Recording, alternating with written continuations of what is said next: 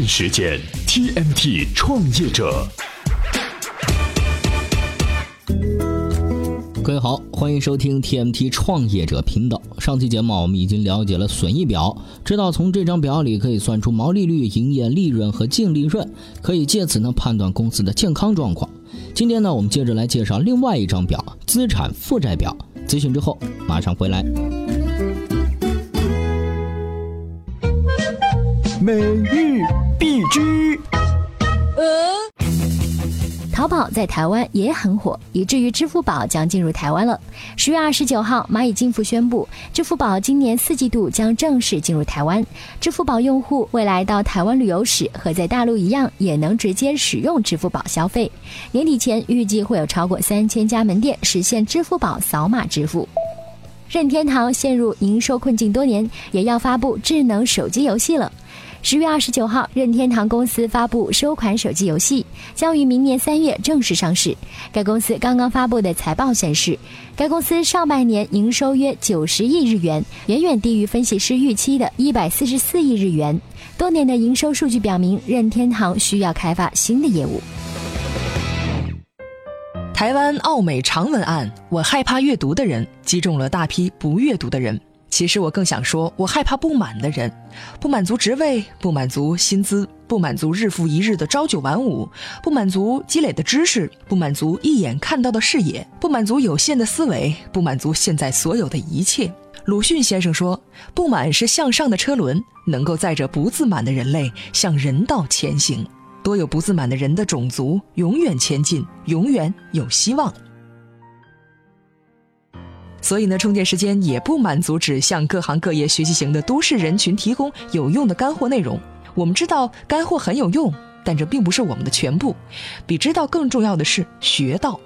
于是乎，就有了新折腾出来的新玩意儿——充电学院。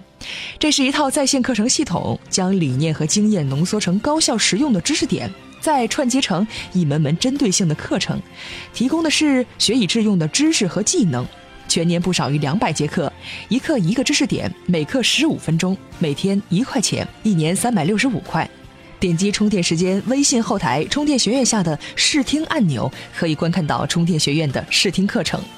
十一月二号，充电学院将全面开始预售，十一月下旬正式上线。首批预售购买者将额外获得充电商城价值一百六十八元的 U 盘和一百三十八元的格拉德维尔经典系列一套。支持过充电学院 U 盘式赞助的小伙伴们可以享受专属的会员折扣。具体规则，大家可以在微信搜索“充电贝贝”四个字的小写全拼，咨询专属客服“充电贝贝”。我们欢迎所有不满足的人，感谢大家的支持。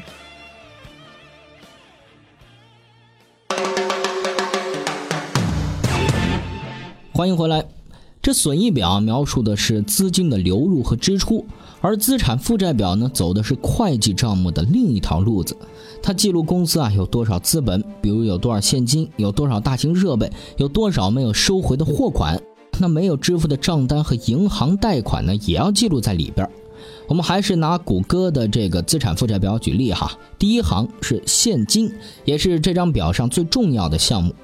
现金呢是一个企业的本钱和动力。我们经常在影视作品中看到一脸憔悴的男主角对公司会计说：“我们账面上还有多少钱？”这的就是资产负债表里的现金。如果现金花完了，公司啊八成是遇到了大麻烦。没有哪个公司想陷入没有现金的境地呀。下一行是应收账款。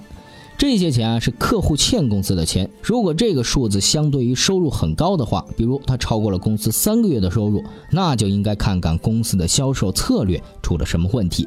为什么产品销售了出去还没有收回来钱？哎，我们刚才啊说了现金，那除了现金之外啊还有长期资产，这是些呢不能迅速变成现金的资产，比如长期投资。Google 呢花了很多钱投资了很多的初创公司，还有厂房和设备。对普通的互联网公司来说，服务器是个项目的大头。与长期的资产相对应啊，还有流动资产，它包括短期投资或者现金本身。这呢可以用来衡量一个公司的流动性。充电语录。他曾创办《赢在中国》栏目，是央视著名主持人、制片人。当红之际，却毅然辞职创办网站。他就是优米网创始人王丽芬。在他看来，创办企业过程当中最艰难的是什么呢？我觉得最难的是盈利模式的这样一个探索，啊，就说你的企业的大的方向到底朝哪里走，这是最难的，啊，然后当发大的方向。讨论清楚之后，你和团队的交流融合，让所有人认可这样一个方向，然后并且为这个方向的去吃透这个方向的一些有关的一些一些东西，愿意为之而努力，把团队拧在这样一股绳上，这是最难的。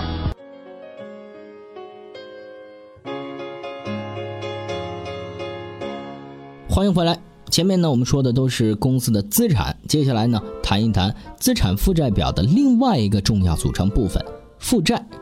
除了花光现金之外，另一个有可能把公司拖入泥潭的事情呢，就是无法偿还债务。破产就是这么回事儿，欠别人的钱啊还不上了。要完全理解公司债务呢，也并不容易，会出现这种情况。不少公司破产的时候，手上还有大量的现金。那负债呢，分为流动负债和非流动负债。流动负债主要由应付账款和预提费用组成。应付账款是公司收到的账单，是公司欠下别人的钱应该还的。比如法律咨询已经完成，还没有支付给律师的费用，就是应付账款。而预提费用是公司自己预期的要支付的费用。比如每个月公司要发的员工福利，尽管还没有支付，但是每个月都会累计下来。如果比较一个公司的流动负债和流动资产，你会发现公司在经营上是否捉襟见肘。Google 的流动资产呢是两百九十亿美元，而流动负债是二十七美元，哎，这就很好。但它呢是数一数二的大公司。我们身边的不少公司啊，流动负债和流动资产接近相等，这就不得不让人提心吊胆了。再来说说这个非流动负债哈，它是公司的一个长期债务，债务的数额呢非常有意义。如果长期债务和总资产相距不大，哎，就要小心了。资产负债表的最后一个部分是所有者权益，这包括两类权益，首先是投资者在公司里拥有的股权，第二呢是多年以来公司积累下来的盈利。资产负债表最有趣的地方呢，就在于它必须是平衡的，总资产必须等于总负债加上所有者的权益。拿谷歌来说，总资产是四百零五亿，负债总额呢是四十五亿，从资产中减去负债会得到三百六十亿美元，这就是股东权益的金额了。所以啊，资产负债表显示了企业所积累的价值，它的最重要的数字呢是现金和负债，相当于企业的本钱。而上期节目的损益表呢，显示的是一段时间的经营情况。损益表和资产负债表就像一枚硬币的正反面，必须同时考虑，才能得出理性的判断。好了，我们来看一看今天的关键词。今日关键词。充电时间，今日关键词：雷军。组建团队呢，一直是创业者需要关心的头等大事之一。今天呢，给您推荐一篇文章，介绍了雷军、程维、贾跃亭、蔡文胜等几位大佬当初组建团队的过程。雷军啊，早期要花一半的时间寻找合伙人；贾跃亭说要全员持股。哎，他们具体是怎么做的呢？今天您在充电时间微信公众号里回复“雷军”两个字，就可以找到这篇文章了。也欢迎您收听进击的 PM 营销方法论专栏精粹、左脑时刻等充电时间的系列节目。感谢您的收听，我们下期再见。随时随地，随心所欲，你的随身商学院。这里是充电时间。